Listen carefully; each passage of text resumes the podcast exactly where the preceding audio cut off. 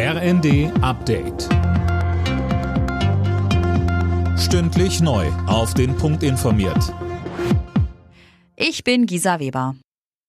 Im Gegensatz zur NATO und zu Polen geht der ukrainische Präsident Zelensky weiter davon aus, dass ein russisches Geschoss für den Raketeneinschlag in Polen verantwortlich ist. Im ukrainischen Fernsehen hat er gesagt, dass er bisher keine Beweise habe, dass es eine ukrainische Rakete gewesen sein könnte. Bundeskanzler Scholz rief im ZDF alle Seiten zur Besonnenheit auf. Das ist notwendig angesichts eines solchen Krieges und deshalb ist es wichtig, dass wir alles dafür tun, dass äh, einerseits die Ukraine unterstützt wird, auch mit Waffen und solange wie das notwendig ist, dass wir aber gleichzeitig eine Eskalation zu einem Krieg zwischen der NATO und Russland verhindern und das machen wir. Die Republikaner haben bei den US-Kongresswahlen offenbar die Kontrolle über das Repräsentantenhaus errungen. Mehrere US-Sender melden, dass sie eine knappe Mehrheit erreicht haben. Im Senat hatten die Demokraten bei den Zwischenwahlen ihre Mehrheit verteidigt.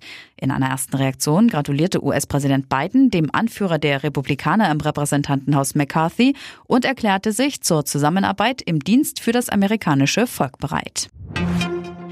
Die Beschäftigten in der Metall- und Elektroindustrie schauen heute nach Südwestdeutschland. In Ludwigsburg in Baden-Württemberg startet am Nachmittag die fünfte Runde der Tarifverhandlungen in der Branche. Ein Pilotabschluss im Bezirk Baden-Württemberg würde dann auf die anderen Bezirke übertragen werden.